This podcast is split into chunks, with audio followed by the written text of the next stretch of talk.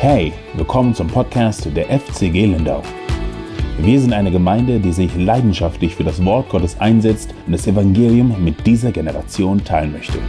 Wir hoffen, dass du durch diese Botschaft ermutigt, gestärkt und herausgefordert wirst. Und nun die Botschaft vom Sonntag. Ja, einen wunderschönen guten Morgen allerseits. Schön euch zu sehen. Ja, es war der 5. März 1995, als ich mein Leben Jesus gegeben habe. Ähm, ich weiß noch, den Tag erinnere ich mich noch, als ob es gestern war. Ich war bei meiner Oma mit meiner Schwester. Wir hatten ähm, Milchnudeln gegessen. Und ich erinnere mich, die Herausforderung, die sie uns gestellt hat, eine Entscheidung zu treffen, ob wir mit Jesus gehen wollen oder nicht. Ich war neun. Und ich erinnere mich, ich bin dann mit ihr in den Nebenraum gegangen, in ihr Schlafzimmer, habe mich dann am, am Bett mit ihr hingekniet und habe mein Leben Jesus gegeben. Und ich weiß, ich war von diesem Moment an Feuer und Flamme für das Evangelium und wollte habe natürlich viel, viel, Ärger bekommen in der Schule, weil ich immer von Leuten, Leuten von Jesus erzählt habe und Traktate verteilt habe. Und ähm, ja, es war ein Leben, was mich sehr geprägt hat als Kind. Ich bin dann in die Jugend, habe dann auch im Kinderdienst mitgearbeitet, war dann in sowas in der Art wie äh, Royal Ranger in den USA und war Feuer und Flamme. Bin dann auf meinen ersten Missionseinsatz gegangen nach Tschechien, und habe gesagt, Herr, ich möchte dir alles geben. Was auch immer ich habe, ist dein. Dann am 29. August 2006 war ich beim Arzt und mir wurde gesagt, dass ich Lymphdrüsenkrebs habe. Hat natürlich mein Leben mit 19 Jahren etwas verwirrt. Ich war schockiert, ich hatte Angst und gleichzeitig aber auch hatte ich Gott angeklagt. Weil ich hatte mit Gott doch einen Deal gemacht, dass ich eines Tages rausgehen werde und dass die Welt das Evangelium hören wird. Und ich habe nicht verstanden. Es war eine lange, sehr schwierige Zeit. Ich hatte viele körperliche Kämpfe, emotionale Kämpfe, ähm, geistliche Kämpfe. Es war schwer. Aber ein einst, wo ich bei dem, in dem Krankenhaus war zu meiner wöchentlichen Therapie, kam eines Tages eine andere Frau hinein mit dem Namen Susi. Ich kannte Susi, Susi war aus unserer Gemeinde. Sie hatte Brustkrebs.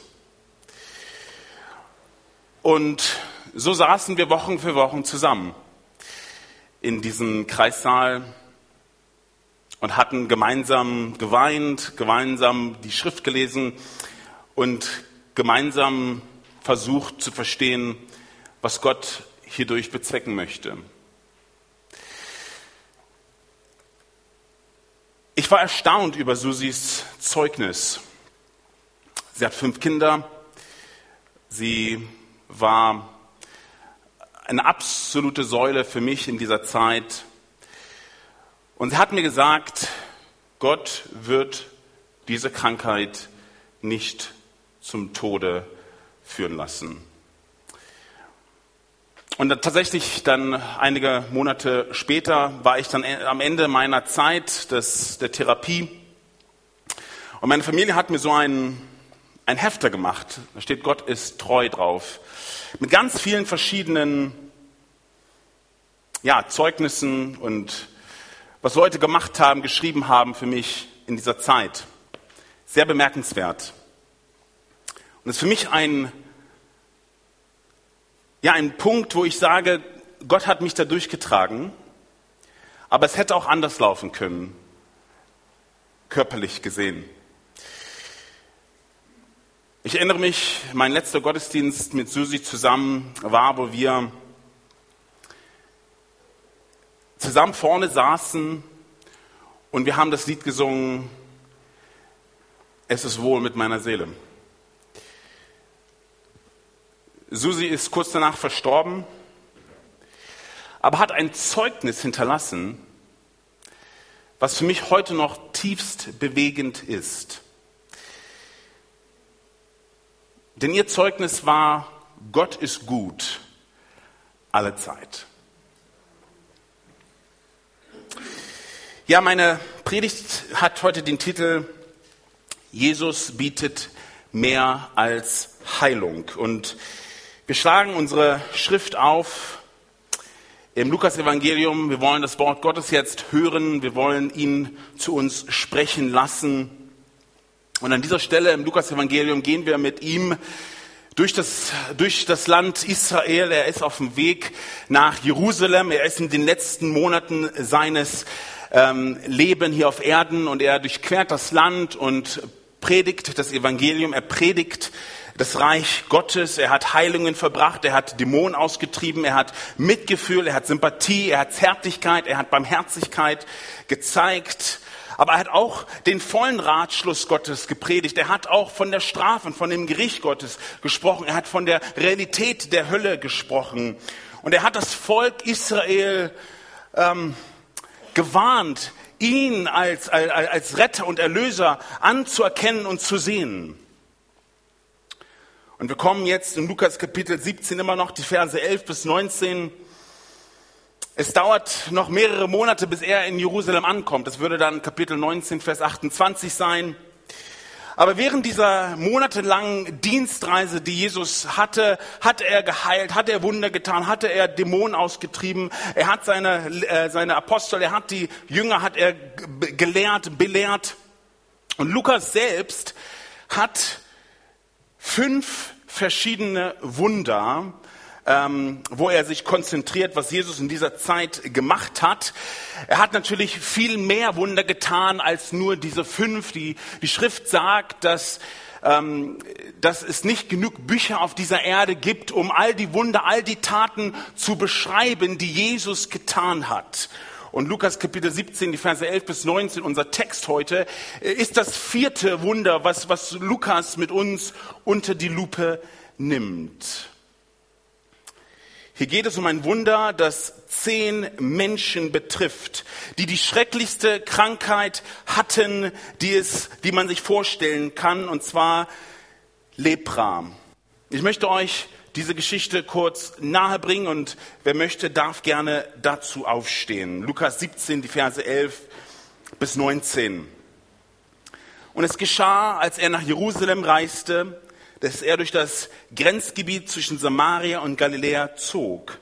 Und bei seiner Ankunft in einem Dorf begegneten ihm zehn aussätzige Männer, die von ferne stehen blieben. Und sie erhoben ihre Stimme und sprachen, Jesus, Meister, erbarme dich über uns. Und als er sie sah, sprach er zu ihnen, geht hin und zeigt euch den Priestern. Und es geschah, während sie hingingen, wurden sie rein. Einer aber von ihnen kehrte wieder um, als er sah, dass er geheilt worden war, und pries Gott mit lauter Stimme, warf sich auf sein Angesicht zu, Jesus, zu Jesu Füßen und dankte ihm. Und das war ein Samariter. Da antwortete Jesus und sprach, sind nicht zehn rein geworden? Wo sind aber die neun? Hat sich sonst keiner gefunden, der umkehr, umgekehrt wäre, um Gott die Ehre zu geben, als nur dieser Fremdling? Und er sprach zu ihm, steh auf und geh hin, dein Glaube hat dich gerettet. Amen. Nehmen wir bitte Platz. Ja, wir erleben hier ein erstaunliches Wunder.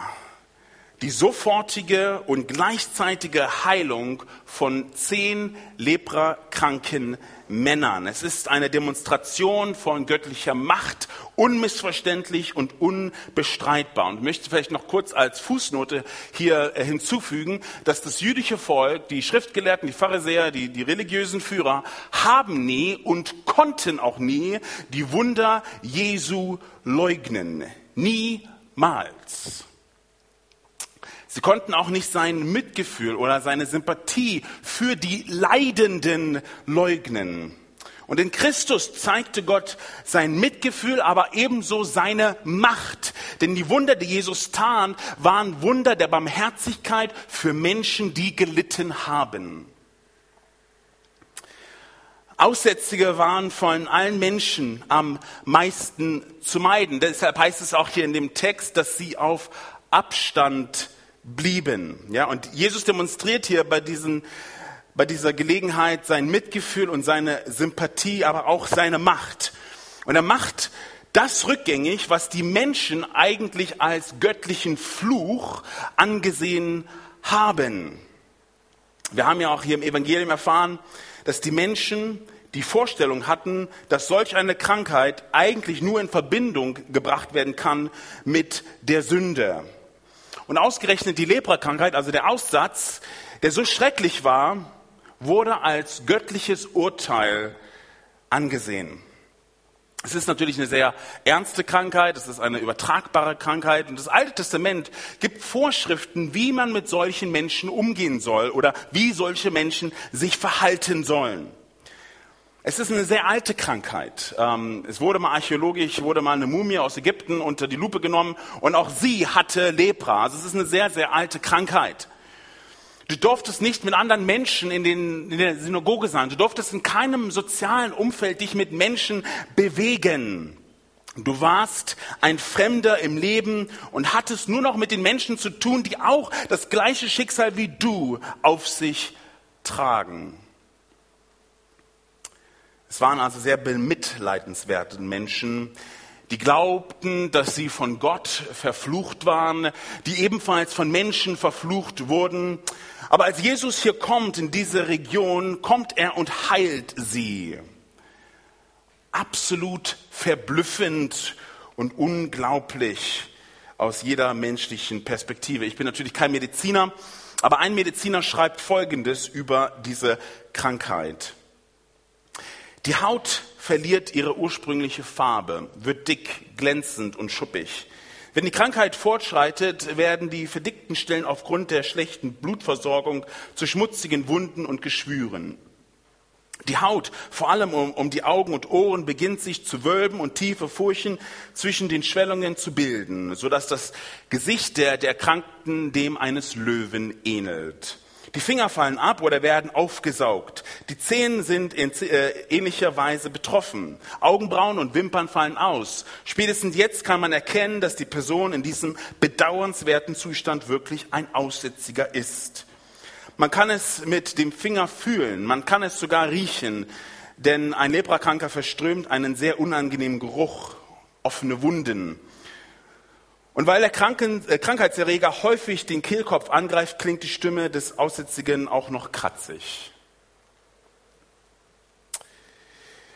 Okay, wenn wir uns jetzt hier diese Geschichte anschauen, dann werden wir eine erstaunliche Geschichte göttlicher Güte, göttlicher Barmherzigkeit erleben. Wir werden eine erstaunliche Geschichte über die göttliche Macht erleben, die die Krankheit absolut wegnimmt, die Menschen reinigt und sie werden wieder vollständig hergestellt.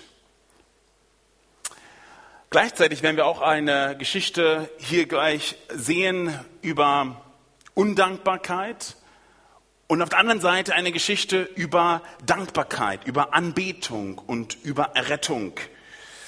Und ich möchte, dass wir die Geschichte als eine Geschichte betrachten, aber ich, ich komme nicht um den Gedanken herum, dass, dass der Geist Gottes dazu bestimmt hat, diese Geschichte mehr als nur eine Geschichte, um ihr eigener Willen selbst zu sein. Vers 11 unseres Textes. Es geschah, als er auf dem Weg nach Jerusalem war. Also irgendwann durch seine Reise durch Israel in den letzten Monaten, als er das Evangelium verkündete, kam er ja drei verschiedene Male nach Jerusalem. Einmal in Johannes 7 und 8 zum Laubhüttenfest, dann einmal in Johannes 9 und 10 zur Festeseinweihung und dann, ihr kennt die Geschichte, er kam in die Nähe von, von äh, Jerusalem, als er nach Bethanien ging, um seinen guten Freund Lazarus wieder zurück zum Leben zu holen. Also er bewegt sich hier hin und her in dieser Gegend und irgendwann kam er zwischen Samaria und, äh, und, und, und, und Galiläa. Und dort in einem bestimmten Dorf, wo er auch jede Woche gewesen sein könnte, trifft er ein, und der Text sagt, zehn aussätzige Männer, die in einer einiger Entfernung standen, begegneten ihm. Und allein weil hier steht, weil sie zum Abstand hielten, sagt es mir, dass es hier mit dem Aussatz, also mit Lepra-Krankheit zu tun haben muss. Sie hielten Abstand, weil sie das Gesetz kannten. Sie kannten dritter Mose, sie kannten vierte Mose, sie kannten zweiter Könige, wo diese Dinge beschrieben sind. Sie kamen also so nah, wie sie sich trauten. Und es das heißt, dass sie auf Abstand blieben. Vers 13, da heißt es, sie erhoben ihre Stimme. Ich habe ja gerade gesagt, dass, dass diese, auch die Stimmbänder, der Kehlkopf ist angegriffen. Und mit ihrer schwachen, angegriffenen Stimme sagen sie, Jesus, Meister, erbarme dich unser. Meister ist eine ganz interessante Wortwahl. Es, es hat ähm, was mit Ehre zu tun, es hat was mit Würde zu tun. Ähm, es ist ein Wort, das jemand bezeichnet, der eine besondere Autorität hat oder eine besondere Macht zeigt. Vergessen wir nicht, Jesu Ruf war ja bekannt. Sie wussten ja, er war ein Heiler. Und Jesus hatte Autorität. Das war jetzt ihre einzige Hoffnung. Es war ihre einzige Chance. Sie hatten keinen Ausweg aus ihrem Dilemma. Es gab keine Lösungen. Und vielleicht ist auch heute Morgen hier jemand, der in einer Situation steckt und sagt, ich weiß nicht, wie ich vorankomme. Ich, ich, ich brauche äh, himmlischen Eingriff. Und ihr Glaube war vielleicht spärlich. Sie waren verzweifelt. Aber welche andere Möglichkeit hätten sie denn gehabt? Und so sagen sie, erbarme dich unser. Was mir auch sagt, dass, dass sie anerkennt, äh, anerkannt haben, dass sie in einer bedauernswerten ähm, Lage waren und dass sie jetzt einen, eine, eine, eine höhere Macht brauchen, die in ihre Situation eingreift. Und deshalb bitten sie um Gnade. Vers 14. Als er sie sah, sagte er zu ihnen, geht und zeigt euch dem Priester. Auch eine seltsame Sache zu sagen. Warum hat er nicht gesagt, okay, geht und, und seid geheilt oder euer Glaube hat euch geheilt? Wirklich seltsam, was er hier sagt. Aber Jesus macht ein paar Dinge und die möchte ich mit euch kurz ansprechen, damit wir es nicht überlesen. Zuerst, was Jesus hier macht, ist, er prüft ihren Glauben. Es mag vielleicht ein schwacher Glauben gewesen sein, aber es ist ein guter Test. Und außerdem, was Jesus macht, ist, er bekräftigt auch die Gültigkeit des göttlichen Gesetzes. Jesus kannte ja und die Männer kannten auch. Dritte Buch Mose, Kapitel 13 und 14. Und Jesus hält dieses Gesetz aufrecht. Geht und zeigt euch den Priester. Und das ist genau, was er dem Aussätzigen in Kapitel 5, Vers 14 sagte. Du musst dich dem Priester zeigen. Ein solcher kranker Mensch würde normalerweise natürlich nicht in die Nähe eines Priesters gehen. Äh, wie gesagt, sie durften nicht im sozialen Umfeld anderer sein, sie durften nicht in die Synagoge gehen und natürlich erst recht nicht in die Nähe eines Priesters. Und Priester übrigens dienten auch als Gesundheitsinspektoren. Aber Jesus befiehlt ihnen, es zu tun, um die Pflicht des Gesetzes zu erfüllen und sie haben es getan. Das zeigt mir auch, wie verzweifelt sie gewesen sein müssen. Haben sie Glauben? Ja, sicherlich haben sie Glauben. Aber sie, wir sehen hier, dass Jesus, Jesus hat Mitgefühl. Sie mögen vielleicht nur an einen Heiler glauben, der vielleicht ein Wunder tun kann. Aber Jesus zeigt sein Mitgefühl und darum heißt es hier in Vers 14, und es geschah, als sie gingen, wurden sie gereinigt. Und sie mussten jetzt gehen und sie mussten diese Krankheit oder diese Heilung bestätigen lassen. In 3. Buch Mose 14 wird vorgeschrieben, was zu tun ist, wenn die Heilung bestätigt werden soll. Und das war so ein komplizierter Prozess, ein Prozess, der bis zu acht Tage dauern konnte. Man musste Waschungen und Opfer, man musste Zeremonien erfüllen, man musste dann von, an verschiedenen Stellen des Körpers angefasst werden von diesen Priestern, um wirklich zu bestätigen, es ist eine Heilung stattgefunden. Und interessanterweise die Priester, die Jesus ja so abgelehnt haben, das wissen wir ja, werden jetzt also zu, hör zu, widerwilligen Zeugen des Mitgefühls und der Macht Jesu. Sie werden zu Augenzeugen, dass die Tatsache, dass die Annahme, dass, dass solche Männer unter einem Fluch Gottes stehen, zunichte gemacht wird. Das ist Macht. Und die Priester würden gezwungen sein, die übernatürliche Macht Jesu zu bestätigen. Und wenn sie ehrlich waren, mussten sie sogar seine Gottheit und seine Gesetzeinhaltung bestätigen. Und wisst ihr was? Die Priester mussten das öffentlich tun. Gott hat Humor. Sie glaubten also den Ruf von Jesus. Sie glaubten an seine Heilkräfte, diese Aussätzigen. Und sie waren verzweifelt, sie gehorchten, weil sie wussten, dass er diese Macht in Israel schon bewiesen hatte. Sie hatten, sie hatten keine andere Wahl. Und sie gingen und in diesem Moment wurden sie gereinigt. Aber eine Frage, die ich mir jetzt die Woche gestellt habe, ist, wurden sie gereinigt, weil sie geglaubt haben? Es war ein schwacher Glaube, den sie hatten. Aber Jesus hat sie gebeten, diesen schwachen Glauben zu beweisen. Und ich würde sagen, im Grunde genommen hat er sie geheilt, weil er sich entschieden hat, sie zu heilen. Aber er hat ihren Glauben mit einbezogen. Es gab Zeiten, wo Jesus Menschen heilte, weil sie geglaubt haben. Es gab aber auch Zeiten, wo Jesus geheilt hat, wo sie nicht geglaubt haben. Es gab Zeiten, wo Jesus Menschen wieder zum Leben erweckt hat, die konnten ja gar nicht glauben. Also immer wieder gibt es eine, eine, Situation, wo der Glaube eine Rolle spielt und manchmal nicht. Aber hier in diesem Fall bat er sie, genug Glauben zu haben, um das zu tun, was er ihnen aufgetragen hatte. Ja, und das Wunder muss verblüffend gewesen sein. Absoluter, schockierender, fesselnder, äh, äh, äh, erstaunlicher Moment. Und er wird so definiert, dass sie vollständig gereinigt wird. Das heißt, ihr ganzes System von oben bis unten sind sie vollständig wiederhergestellt. Und alle gingen dann gleichermaßen Richtung Priester, um die Heilung bestätigt zu bekommen. Aber jetzt, hier im nächsten Vers, wird die Gemeinsamkeit durchbrochen. Jetzt wird's interessant. Vers 15. Einer aber von ihnen, als er sah, dass er geheilt war, kehrte um. Nur einer. Einer kehrte zum, er, er, er hat sich gewendet von der Richtung der, der, zum Priester, hat sich zurückgewendet und ging zurück. Voller Freude, voller Begeisterung, voller Staunung, voller Verwunderung. Er versucht, das gerade zu verarbeiten, was jetzt gerade hier geschehen ist. Er denkt darüber nach, was es bedeutet, dass er jetzt zurückkehren kann zu seiner Familie, zurückkehren kann zu seinen Freunden, zurückkehren kann zu seinem Arbeit, zurückzukehren zu seinem Leben. Aber er sah mehr als das. Er sah viel mehr als das und wir dürfen es nicht verpassen.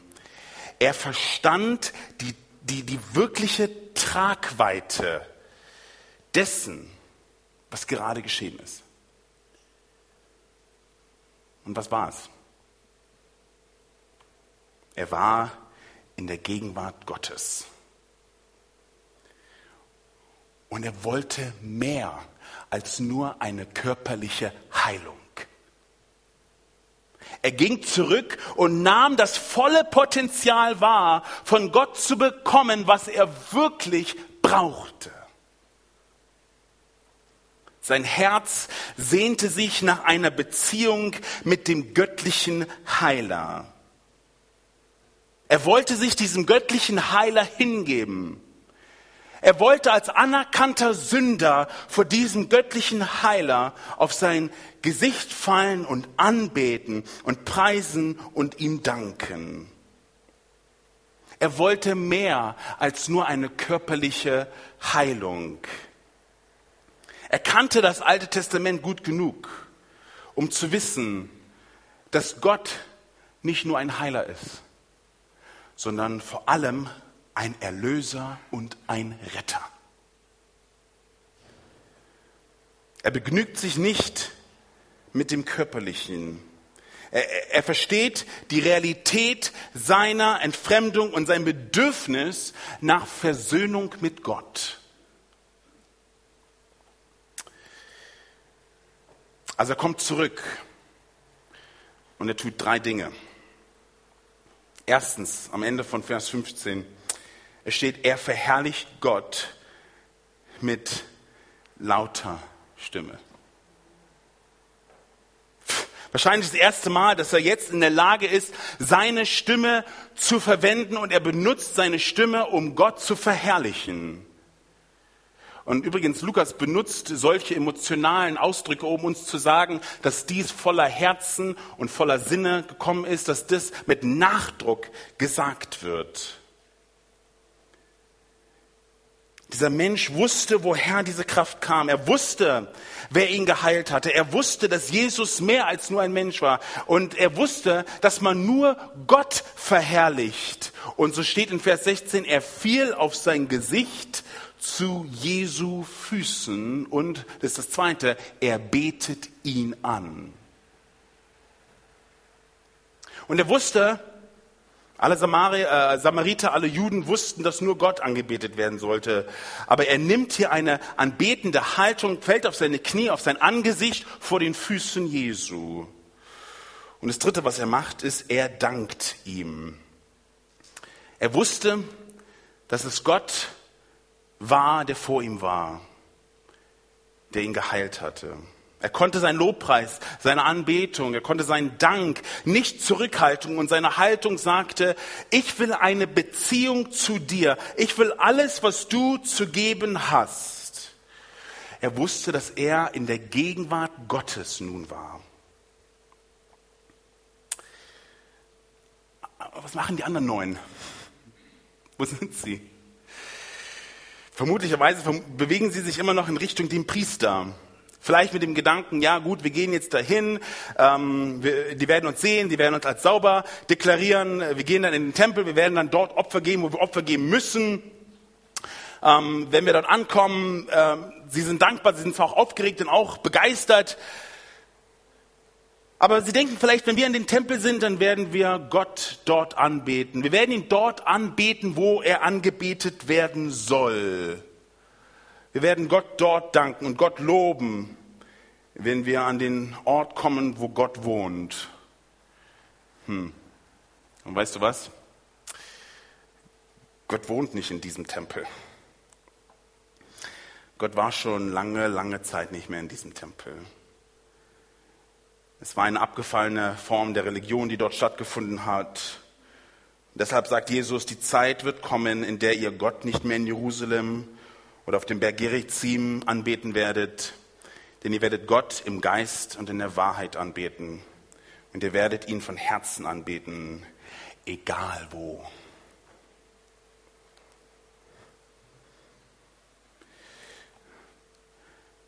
Gott in der Form seines Sohnes Jesus stand vor diesem einzelnen Samariter.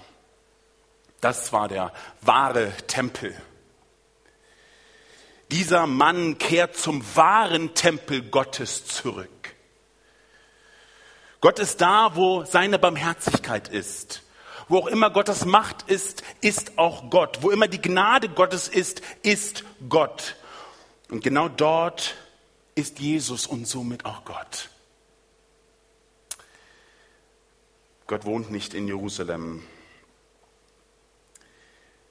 Jesus stand vor dem einen, der zurückgekommen ist, der es erkannt hat. Und er weiß auch, dass Gott mehr bietet als nur eine körperliche Heilung. Das ist das eigentliche Thema hier seines ganzen Lebens. Weil, weil diese körperliche Heilung ist nur ein vorübergehendes Detail. Er kehrt nicht nur zurück, um für eine Heilung dankbar zu sein, er kehrt zurück, um das zu suchen, was seine Seele wirklich wollte und brauchte. Hört zu, nämlich Erlösung. Aber woher kann ich das wissen, dass es das ist, was dieser Mann wollte? weil es genau das ist, was Jesus ihm gibt. Und hier ist die Krönung. Er war ein Samariter. Aus jüdischer Sicht, die am wenigsten Heilung verdient hätten, Ausgestoßene. Der einzige Grund, warum dieser mit Juden vielleicht zusammenkommen konnte, war, weil jetzt er nur noch mit, mit Leprakranken zusammenkam. Dass alle anderen äh, Grenzen äh, wurden aufgehoben. Das war der einzige Grund.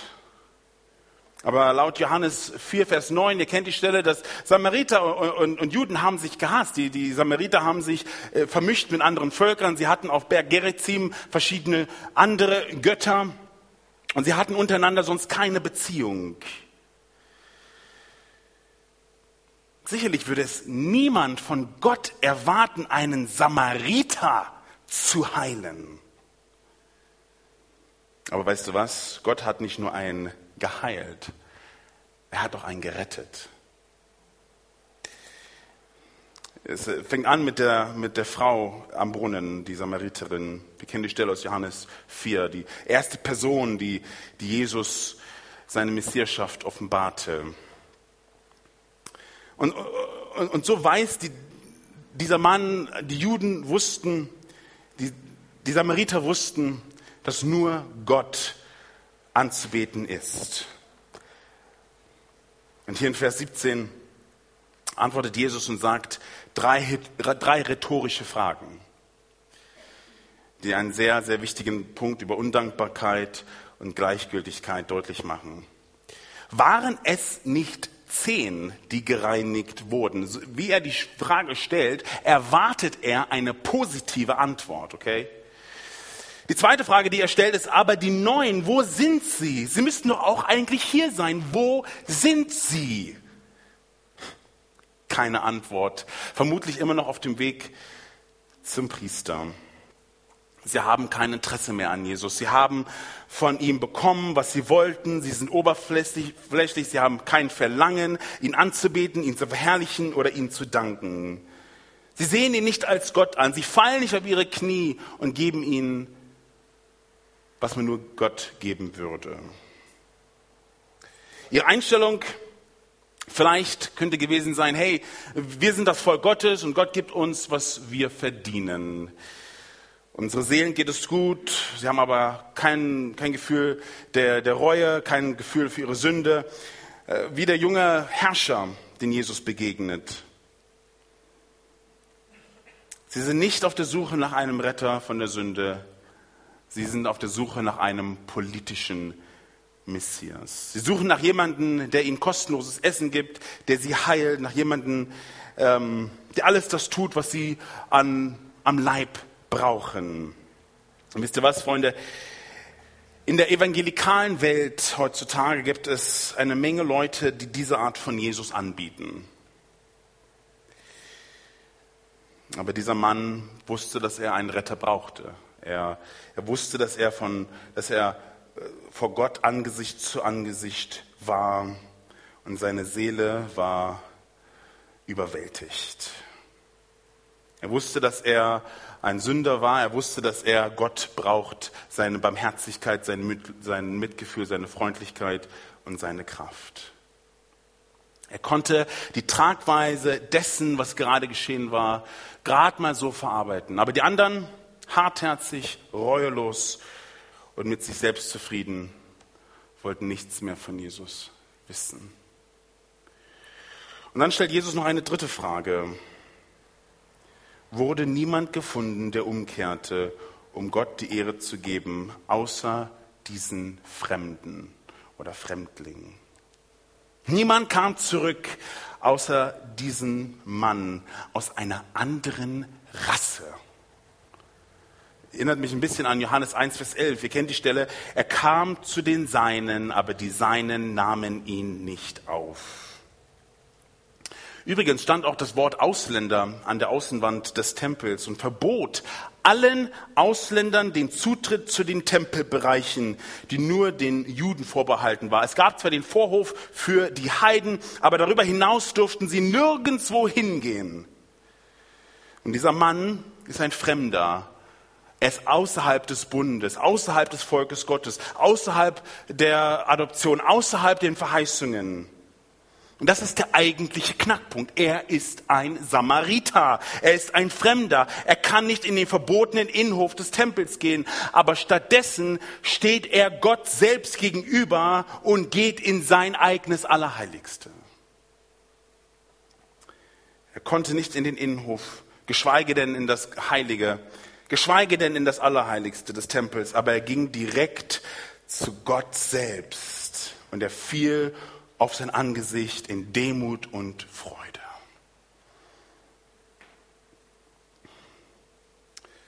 Und die anderen gingen weg zu ihrer toten, blinden, kalten Religion und hatten überhaupt kein Interesse mehr an Jesus. Und dann in Vers 19 erreicht sie die Geschichte eigentlich ihr, ihr wunderbares Ende. Da steht, und er, und er sagte zu ihm, steh auf, geh deinen Weg, erfülle das Gesetz, geh zurück zum Priester. Dein Glaube, ein anderer Glaube, ein größerer Glaube hat dich gerettet. Die, die, die deutsche Übersetzung kann manchmal ein bisschen schwierig sein, auch die englische. Ähm, viele Übersetzungen sagen, er hat dich gesund gemacht. Aber alle zehn wurden gesund gemacht.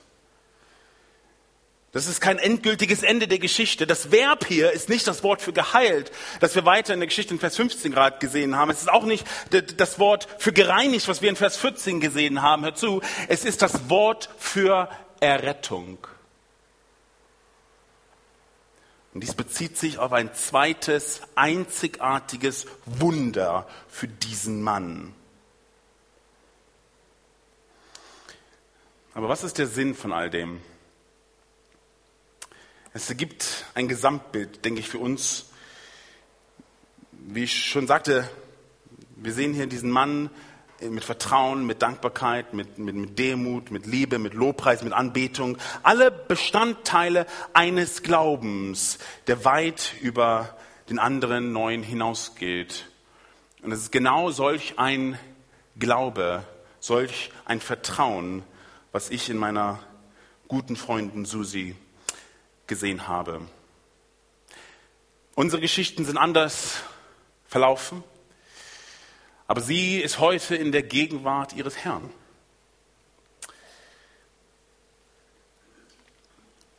Es ist ein Glaube, der sich demütig verneigt, um die Gegenwart Gottes anzuerkennen. Es ist ein Glaube, von dem Jesus sagt, er rettet. Ich kann nicht anders als auf vielleicht die Neuen schauen und sagen, sie sind repräsentativ für die allgemeine Haltung gegenüber Jesu, auch im Volk Israel zu der Zeit. Gib uns Heilung, gib uns Nahrung, gib uns Befreiung von Dämonen, tu Wunder, aber erwarte keine Anbetung. Erwarte kein Lob, kein Dank, erwarte nicht, dass wir dich als Gott anerkennen. Hör zu. Dieser Mann fiel nieder und pries Gott. Ich glaube, er wusste, dass Gott, dass Jesus Gott war. Er, er betet an. Er wusste, dass die Anbetung nur Gott gehört. Und er wusste, dass Gott die Quelle seines Wunders war. Und er dankte Jesus und er betet an. Er kam mit der richtigen Einstellung zurück. Und das müssen wir auch in den Situationen, in denen du dich befinden magst. Wir müssen eine richtige Perspektive haben, was Gott mit uns vorhat, weil möge unser Leben ein Megafon für seine Gnade sein. Der eine Samariter ist ein Bild für die Ausgestoßenen, den Überrest, die glauben werden, wie in Jesaja 6 es beschrieben wird. Oder die Samariterin am Brunnen in Johannes 4 oder die, die, die, die Juden, die Zöllner, das, das, das Gesindel, die Prostituierten, die Schläger, der Abschaum, alle, mit denen hat Jesus sich um, umgeben. Und er sagte, er ist gekommen, um Sünder zu rufen, nicht die Gerechten. Aber alle hörten die Botschaft, alle kamen in den Genuss der Macht Jesu, alle sonnten sich in den Wundern seiner Lehre und, seinen, und, und seiner, seiner Herrlichkeit. Aber nur wenige kamen und fielen ihm zu Füßen, priesen ihn als Gott, beten ihn an und sind demütig und dankbar vor ihm gewandelt. Die Mehrheit waren die Nehmer. Ich will, ich will, ich will. Und so war ich in meiner, in meiner Anfangszeit, in meiner Krankheit. Jesus, du musst mir jetzt, du musst mich jetzt heilen, du musst das jetzt machen, du musst das jetzt machen. Bis ich dann zu dem Punkt kam in äh, meiner Freundschaft mit, mit Susi, dass ich erkannt habe, nicht zu sagen, Herr, warum, sondern was hast du damit vor? Die Warnung ist, dass du die Güte und die Gnade Gottes erfahren kannst. Und das tut die ganze Welt. Gott, Gott lässt den Regen über die Gerechten und die Ungerechten fallen. Er lässt die Sonne über allen Menschen aufgehen. Gott ist gut für alle Menschen. Aber weißt du, du kannst von irdisch-körperlichen Dingen absolut gesegnet sein. Und manchmal hört man ja, wenn Leute sagen, oh Gott, danke für meinen Job, danke für meine Kinder, danke für meine Gesundheit, danke für all das. Und dennoch, wenn du nicht dich vor ihm beugst als Erlöser und Retter, wird das Gericht Gottes kommen. Oder du kommst zurück, fällst vor Jesus auf dein Angesicht, nimmst ihn als Meister und Erlöser an und das Wunder, das er für diesen Mann getan hat, wird er auch für dich tun. Ich erinnere mich in dieser Zeit, sagt er, ich hatte mich bekehrt 95 und auch meine Oma, die schon ein paar Mal hier war, hat einen Eintrag geschrieben und sie sagt, lieber Anthony, ich glaube, dass Gott etwas Großes vorhat. Sei stark in dem Herrn und in der Macht seiner Stärke. Er macht alles wohl. Ich bin gespannt. Deine Omi. Vater, so danke ich dir für dieses Wort. Ich danke dir für das, was du in und durch uns tun möchtest. Und ich möchte dich bitten, dass wir lebendige Zeugnisse sein dürfen von deiner Gnade, von deiner Barmherzigkeit. Herr, mögen uns, möge unser Leben ein Spiegel sein von dem, was du tust und wie du uns durchträgst, durch Höhen und Tiefen, durch Täler und Berge. Vater, ich danke dir, dass du uns das gegeben hast, Vater, dass wir für dich ein Licht sein dürfen, ein Zeugnis sein dürfen dass wir in dieser Zeit, in der so viele Menschen in Chaos, in, in, in Angst, in Not, in Verzweiflung sind, mögen wir proklamieren als Gemeinde in unserem Leben, in unserem Arbeitsplatz, dass du treu bist in jeder Situation unseres Lebens und mögen viele zur Errettung der Wahrheit kommen und in eines Tages in deinem Angesicht, in deiner Herrlichkeit sein, Vater. Ich möchte dich bitten, dass wir nicht nur irdische Perspektiven haben, sondern dass wir unser Haupt erheben und und sehen, dass Christus derjenige ist, der alles überwunden hat. In deinem Namen. Amen. Wir hoffen, dass das Wort Gottes in dein Leben gesprochen hat. Danke fürs Zuhören und vergiss nicht, unseren YouTube-Kanal zu besuchen. Du findest uns auch auf Instagram, Facebook und natürlich auf unserer Website www.fcg-lindau.de. Bis nächste Woche wenn wir wieder in das lebendige Wort Gottes eintauchen. Tschüss.